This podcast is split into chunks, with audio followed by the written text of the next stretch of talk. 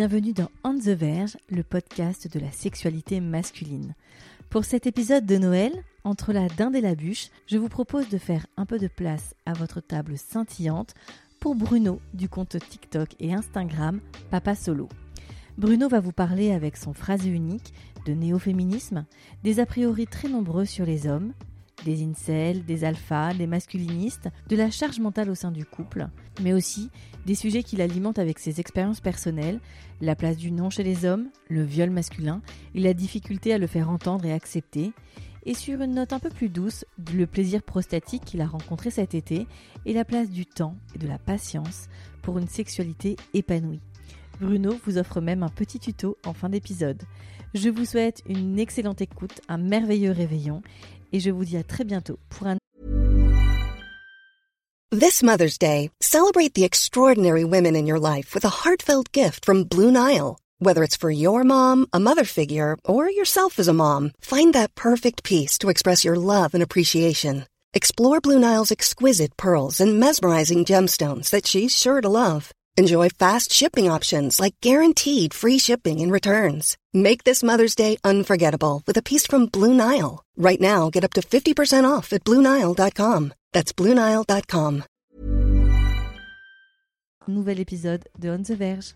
C'est avec Bruno du compte euh, qu'on peut retrouver sur TikTok et Instagram Papa Solo que je suis ce soir, qui est un petit peu votre cadeau de Noël. Ça va Bruno? Ouais, ça va très bien. Merci de me comparer à un cadeau de Noël. Je sais pas si je suis un cadeau dans la vie. Et toi, comment vas-tu? Moi, ça va plutôt pas mal. Euh, Bruno, sur ce format un peu, euh, un peu différent, on va parler de, ton compte euh, sur lequel je suis tombée sur TikTok en me baladant il y a quelques mois. J'ai vu les débuts de ton compte qui a explosé aujourd'hui. Il y a aussi du contenu sur Instagram, donc on n'est pas forcément obligé d'avoir un compte TikTok pour, euh, pour te suivre. Euh, ce qui est incroyable avec ce compte, c'est que déjà, tu es à visage découvert, ce qui est super plaisant parce que généralement, les comptes qui sont tenus par des hommes euh, cis, euh, hétéros et qui racontent euh, la sexualité euh, de façon décomplexée sont pas toujours assumés comme tu le fais. Et en plus, tu traites de sujets de façon très sincère, très authentique, très documenté aussi. C'est ça qui est, formidablement intéressant. C'est que de ton histoire personnelle, tu euh, nourris à chaque fois le débat et euh, tu es pas mal en interaction avec euh, les socionautes. Donc je veux bien que tu présentes un peu, Bruno, ton compte Papa Solo. Quelle est l'histoire de Papa Solo? Parce qu'elle a, c'est une histoire qui a, enfin, c'est des comptes qui ont moins d'un an. Et, que tu racontes un peu, voilà, le pourquoi du comment. Papa Solo, euh, c'est un projet en fait qui est né en juillet. Et euh, l'idée derrière Papa Solo, c'est simple. C'est il y a une situation qui me va pas et si moi j'essaye pas, je m'en voudrais après. Donc je vais essayer un truc et dans le meilleur des cas, on va me pointer vers des gens qui le font mieux que moi. C'était vraiment l'idée. hein. L'idée c'était de commencer à m'exprimer sur ce sujet en espérant attirer au moins une personne dans la commune qui me dise va voir là-bas, c'est fait mieux que toi. Malheureusement, on m'a donné pas mal de ressources, mais beaucoup de gens m'ont dit qu'il y avait personne d'autre qui faisait ça. C'était un peu triste parce que moi j'aurais bien aimé me replanquer, tu vois, parce que justement assumer ça à visage découvert, alors c'était un des impératifs que je m'étais donné sur ce projet, euh, et je vois pas comment j'aurais pu le faire sur TikTok autrement, euh, notamment pour cré- crédibiliser le propos, hein, tout simplement, en me disant Bien sûr. si jamais je fais comme les autres et je m'exprime sans montrer mon visage, euh, vu les choses que qui vont peut-être être, que je vais peut-être être amené à évoquer, on, on va me, on va tout de suite me m'attaquer là-dessus et décrédibiliser le propos et du coup ça marchera pas. Je m'attendais pas du tout à ce qu'il y ait euh, 40 000 personnes qui qui s'intéressent à ça. Ouais, en moins de six toute mois, sincérité, bien sûr. ah, ça fait ça fait 5 mois que le compte existe et encore même pas tout à fait 5 mois, tu vois. Et euh, je m'attendais pas du tout à toucher 40 000 personnes, je m'attendais pas du tout à ce qu'il y ait une vraie communauté assez soudée qui se monte. Bah, c'est ça, c'est qu'en plus d'avoir du monde, tu as, vraiment euh, euh, des- beaucoup de commentaires, de gens qui interagissent, qui lancent des débats, qui répondent. Enfin, on sent vraiment a. hum, Tu sais, Papa Solo, c'est pas un, pas un compte qui veut imposer un truc dogmatique, c'est un truc qui, qui se dit, moi j'ai réfléchi à ces trucs-là, j'y suis arrivé par là, et donc, si je donnais les mêmes billes aux autres, ça me paraît cohérent en fait de donner les mêmes billes aux autres et de pas leur imposer un avis en leur disant c'est ça qu'il faut croire. ce que je voulais savoir, c'est as réfléchi sur quoi justement?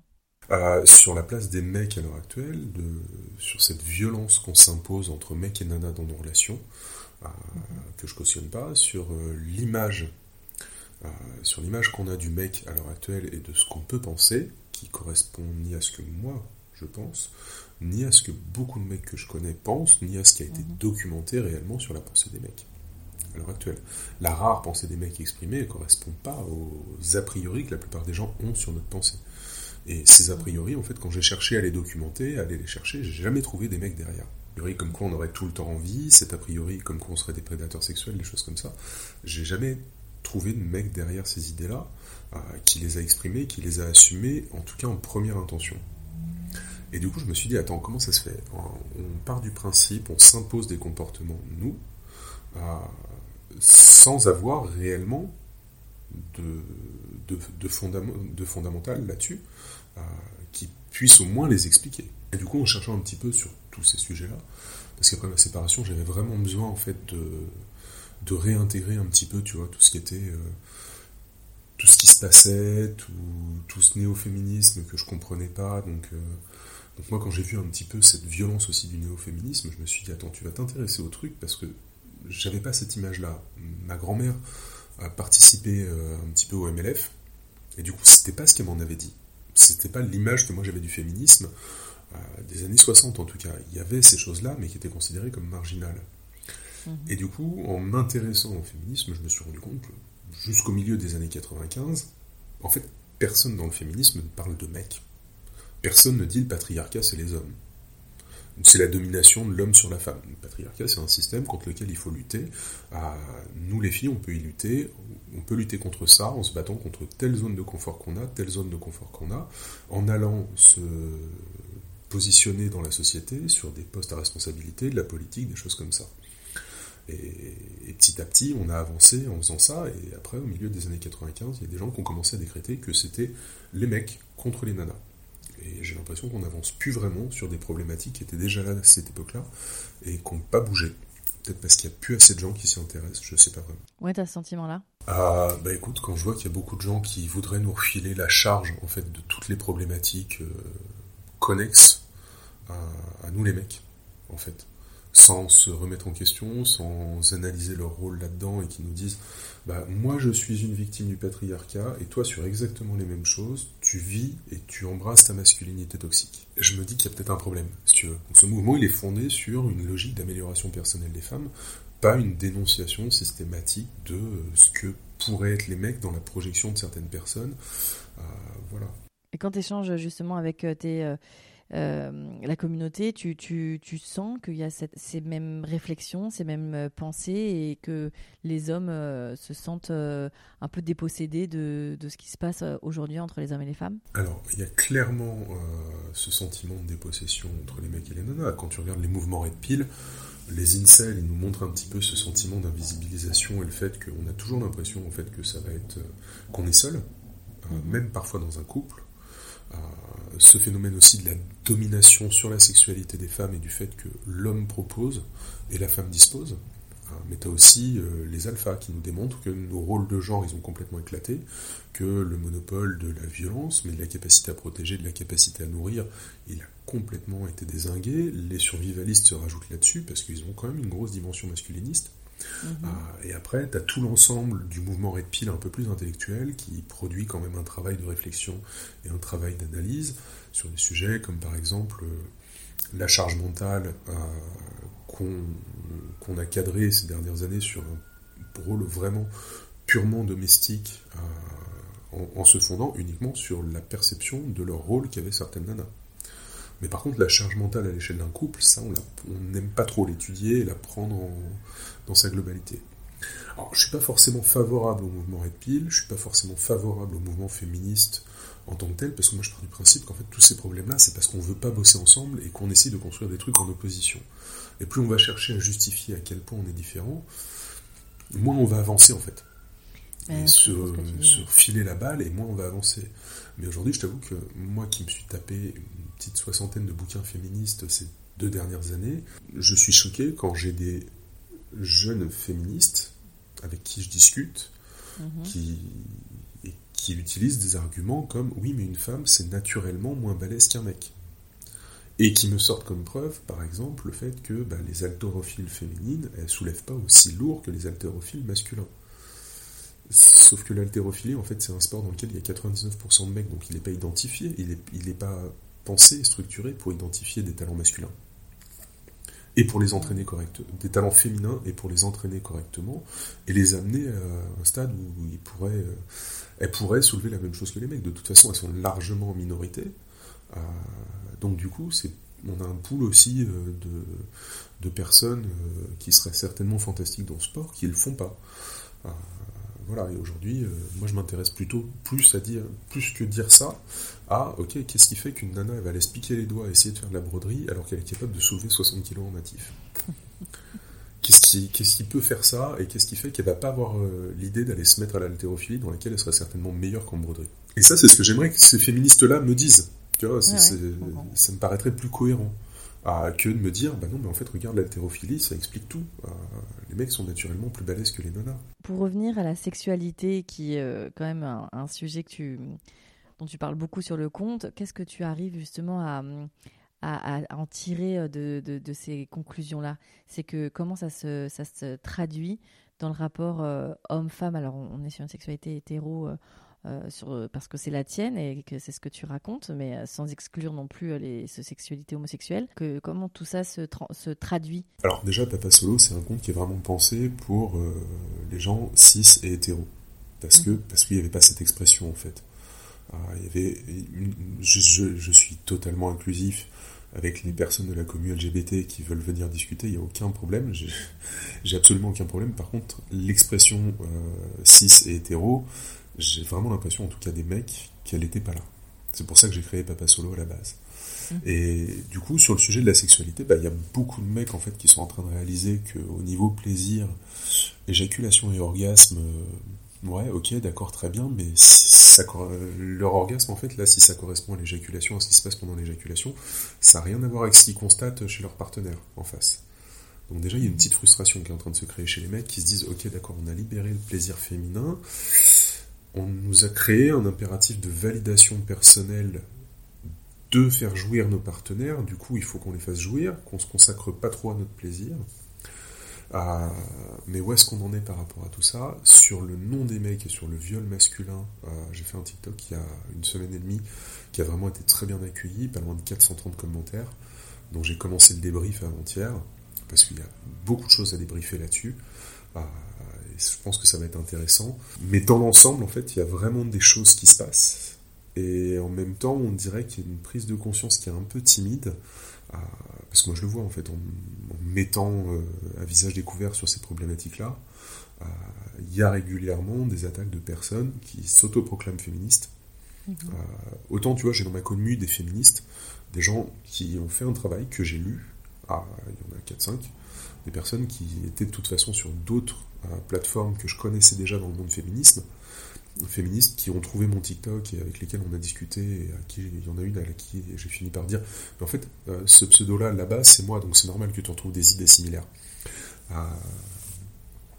Mais il y a aussi beaucoup de gens en fait qui partent du principe qu'il suffit d'avoir une vulve pour être féministe et que lire les bouquins qui vont avec, c'est pas nécessaire. Et il y a ce qui est d'ailleurs assez rigolo, c'est que sur le plaisir, sur le désir, sur les relations hommes-femmes, des fois j'exprime des idées qui sont purement tirées du monde féministe, et ces gens-là viennent me dire Ah non, non, mais c'est pas ça, faut pas dire ça. Des fois je recrache du pur féminisme, et euh, j'ai des gens qui me disent Non, faut pas dire ça, quoi. Il y a beaucoup d'idées féministes qui sont pas conformes à la parole d'autoproclamé féministe aujourd'hui. Il n'y a pas un féminisme hein, de toute façon. Hein. Il y, a quand même un gros féminisme mainstream qui qui a pas des idées, euh, qui, a, qui, a, quand même des idées.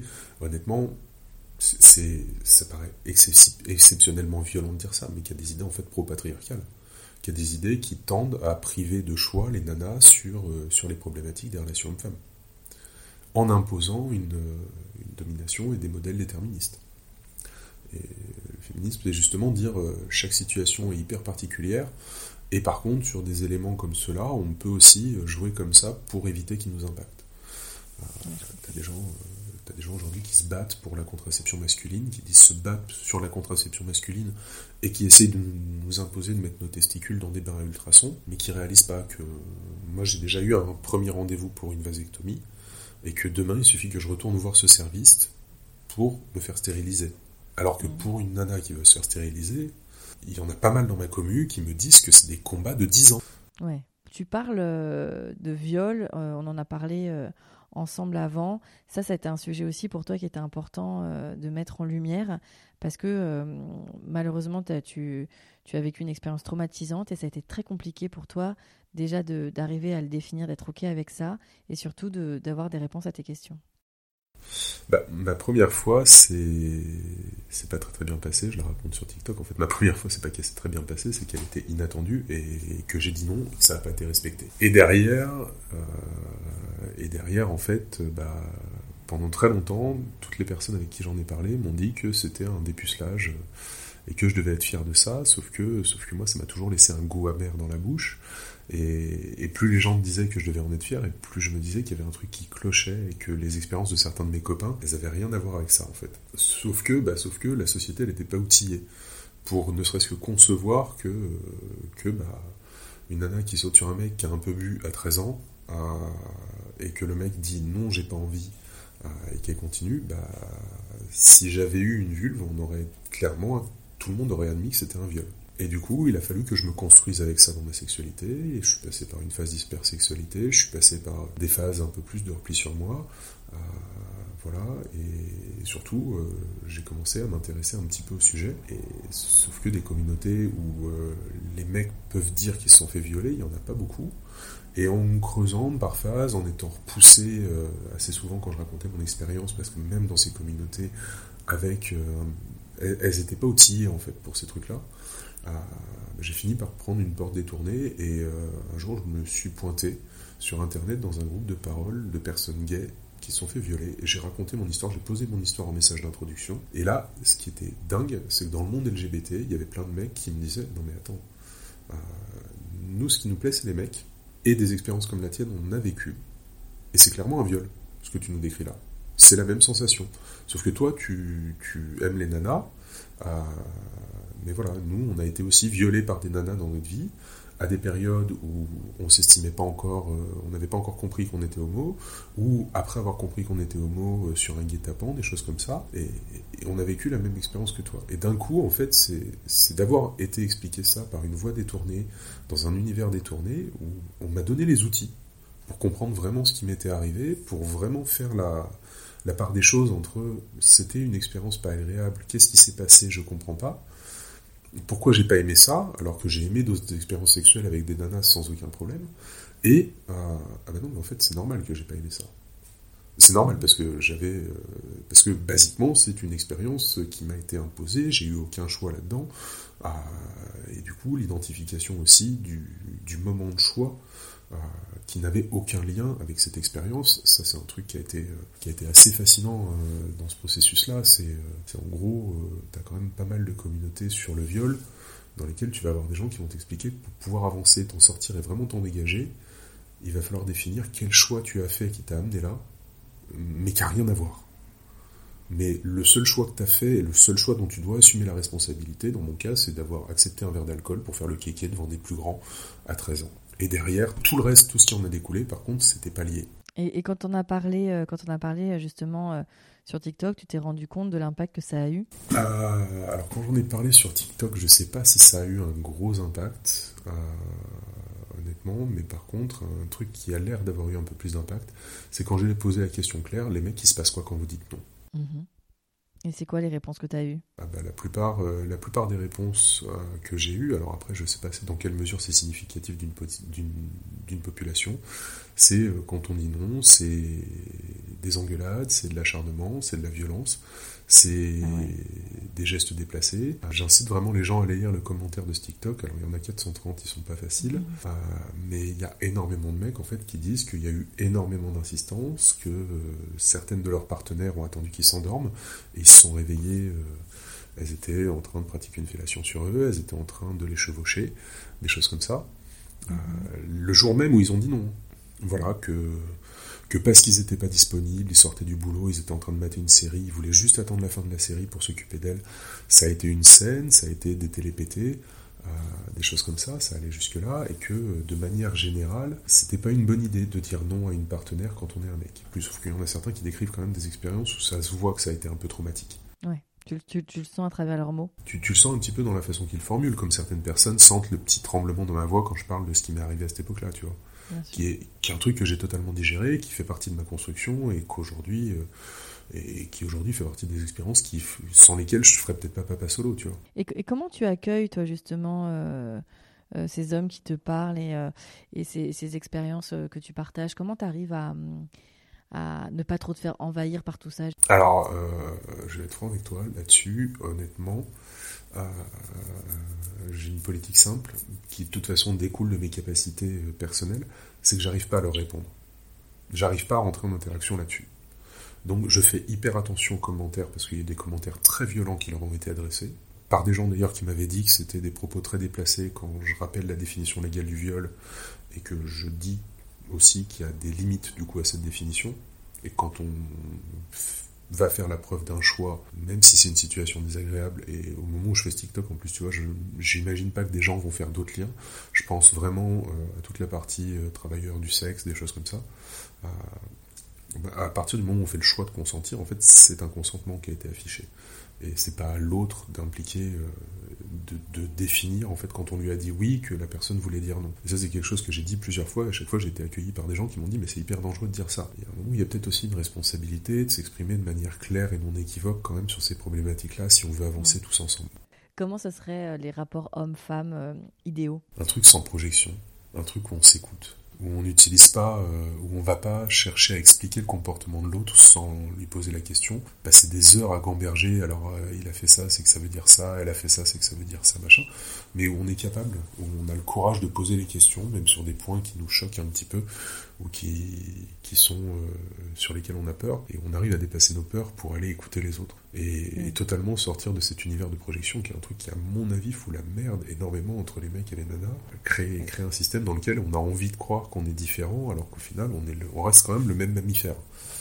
La seule chose qui nous différencie à l'échelle scientifique, c'est juste que c'est vous qui portez les enfants et pas nous. Effectivement, sans projection et sans analyse et sans euh, euh, brandir son genre à chaque fois devant tout, ça permettrait aussi d'avoir une sexualité euh, épanouie, déconstruite, qui n'y ait pas de rapport dominant-dominé, pénétrant-pénétré. Enfin, ce serait tellement plus smooth.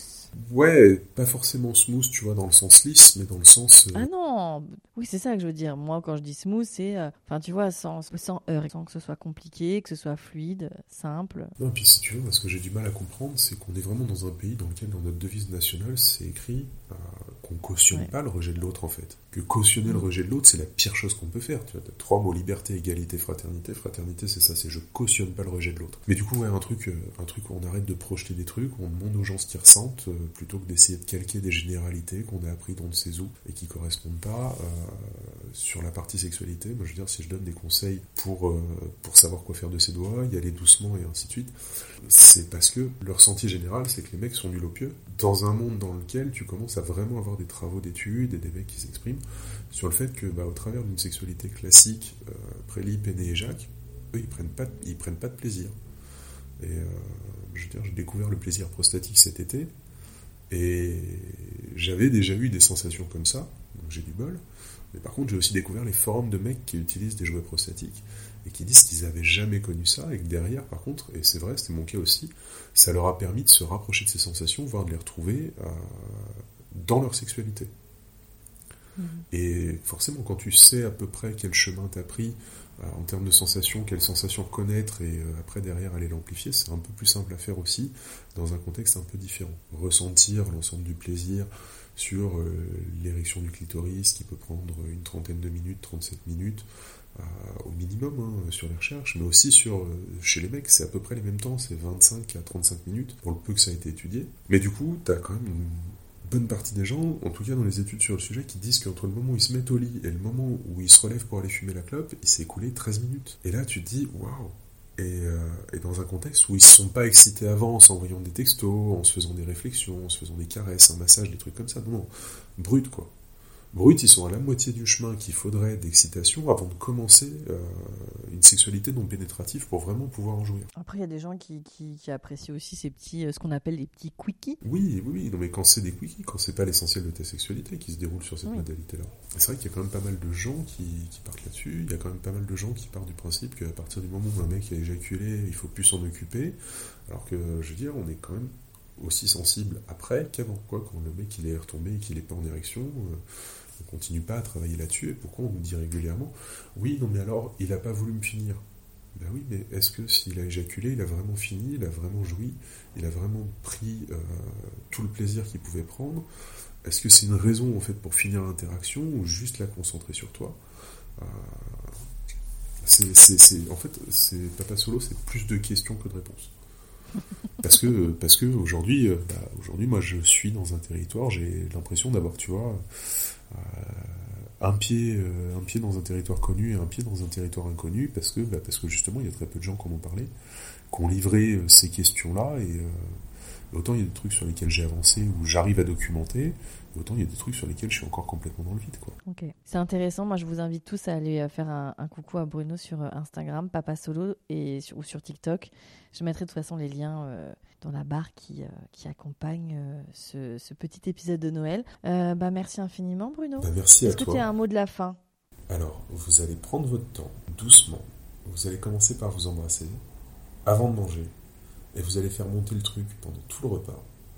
Et après, vous allez mais vraiment y aller doucement, tout doucement, tout, tout, tout doucement. Et si vous avez vraiment envie de vous amuser, vous partez du principe que la pénétration, c'est pas avant le 1er janvier. Et vous allez découvrir plein de trucs jusqu'au 1er janvier. Et ce sera bien. Tout joyeux Noël à tout le monde. Mais kiffez, faites-vous kiffer. Le cul, c'est tellement génial en fait. Merci beaucoup Bruno.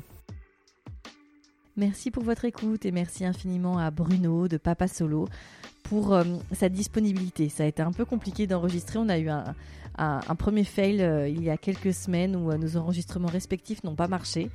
Donc du coup, le temps de se retrouver, voilà, on a réussi quand même à, enregistrer cet épisode un peu différent qui j'espère vous fera plaisir. Si vous voulez et si vous sentez l'âme d'un Père Noël, n'hésitez pas à aller mettre 4 étoiles, 5 étoiles sur Apple Podcast et un avis favorable. Vous savez à quel point cela aide le podcast à gagner en visibilité, mais aussi désormais, on peut aussi mettre des étoiles. Small details are big surfaces. Tight corners or odd shapes? Flat, rounded, textured, or tall? Whatever your next project, there's a spray paint pattern that's just right. Because Rust new Custom Spray 5 in 1 gives you control with five different spray patterns. So you can tackle nooks, crannies, edges, and curves without worrying about drips, runs, uneven coverage, or anything else. Custom Spray 5 in 1. Only from Rust sur Spotify. Donc euh, pour ceux et celles qui écoutent sur Spotify, n'hésitez pas. Je vous dis à très bientôt dans 15 jours pour un nouvel épisode de On the Verge. Et d'ici là, prenez soin de vous.